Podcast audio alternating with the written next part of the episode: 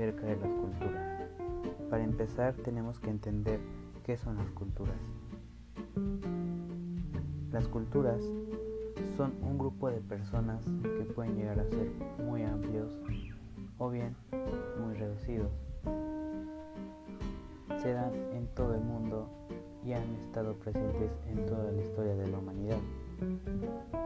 Las culturas son únicas e irreemplazables porque contienen costumbres, religiones, valores, organización social, tecnología, leyes, lenguajes y herramientas y conocimientos que los hacen únicos y destacables de entre todas las ya existentes.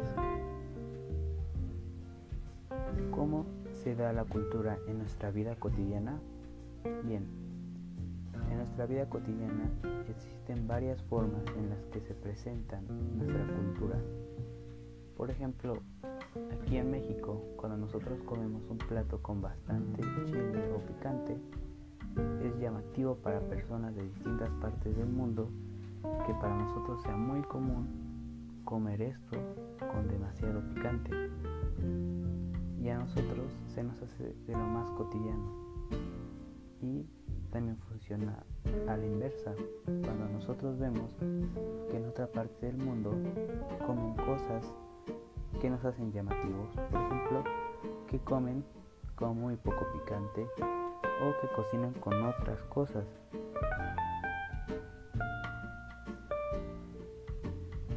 Aparte de las culturas existen las subculturas, que por ejemplo se pueden dar como los cholos, por ejemplo, su forma de hablar, su forma de vestir, su forma de bailar, su forma de expresarse, la zona en la que se ubican.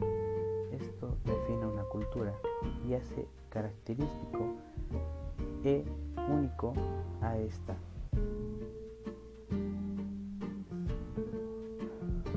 Hablando de la cultura que yo escogí, se llaman los menonitas. Pero, ¿cómo funciona una cultura?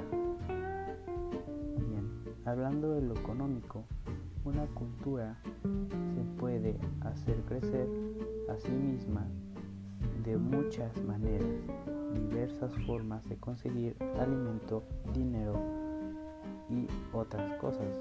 En el caso de los menonitas, que es la cultura de la que yo voy a hablar, se da acerca de la agricultura y del ganado que es una actividad que ellos llevan a cabo para tener alimento e ingresos.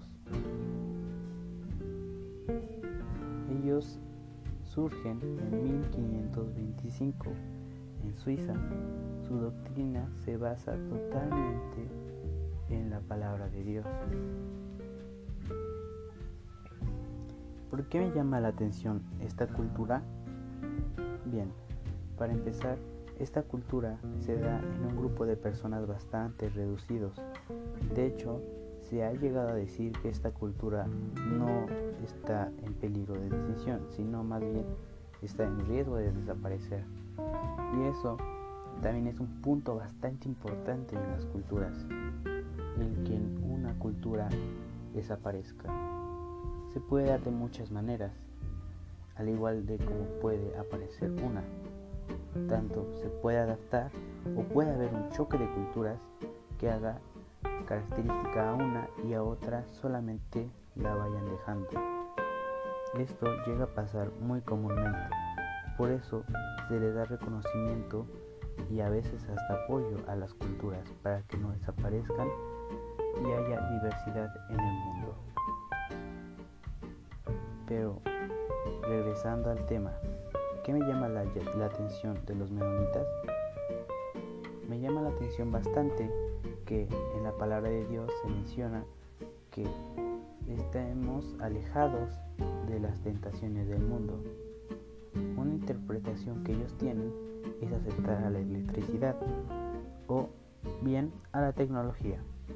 Algo que se me hace muy interesante, puesto que en mi entorno, en mi sociedad, en mi cultura, en mi propia casa, de hecho en este momento, yo estoy usando algo que para ellos no es muy común.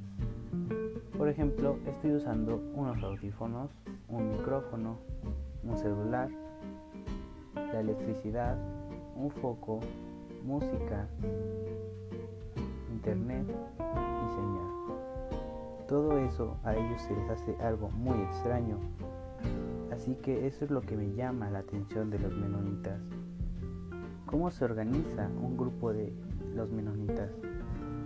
Ellos tienen varios puestos, por ejemplo, tienen una organización social que es un punto bastante importante en las culturas. Llegan a tener algún líder que se encarga de reunir el ganado o bien vender la cosecha y traer ingresos, así como repartirlos de manera equitativa y a las personas a las que más le hacen falta para poder tener ingresos fijos, seguros y que la cultura esté bien. Es bastante difícil que ellos salgan de esa cultura puesto que desde 1525 llevan una doctrina bastante, bastante fuerte. Así que es muy difícil que algún menonita salga de esa cultura. ¿Cómo es la educación para los menonitas? Ellos mismos construyen sus escuelas, pero a comparación de una cultura, por ejemplo, a la mía, que nos enseñan matemáticas o español, a ellos les enseñan religión. A las niñas desde pequeñas se les da educación de casa, como ser amas de casa, y a los hombres les dan educación de cómo ser un agricultor y un buen esposo, todo bajo la palabra de Dios. Una cultura que bastante, bastante llama mi atención. De hecho es mi favorita en el mundo, se podría decir. Hay algunas aquí en México. La más importante y la más grande está en Cuauhtémoc, Chihuahua, que llega a México en 1922 y hasta la fecha siguen aquí, lo cual algún día espero poder llegar a verlos. En conclusión, las culturas es un grupo de personas que tienen algo característico, algo único que las hacen totalmente distintas a otras. Tienen costumbres que, por ejemplo, tienen alguna palabra, cómo se expresan o cómo comen. Religiones, algún dios o varios dioses.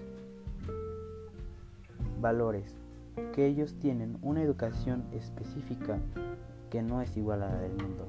Organización social, cómo distribuyen el dinero, cómo escogen al líder, cómo basan el poder de su líder, las leyes, alguna sanción y obligaciones y derechos, el lenguaje, cómo se comunican entre ellos y a la sociedad, herramientas, cómo funcionan para el trabajo, qué ocupan para el trabajo, para el ganado o la agricultura.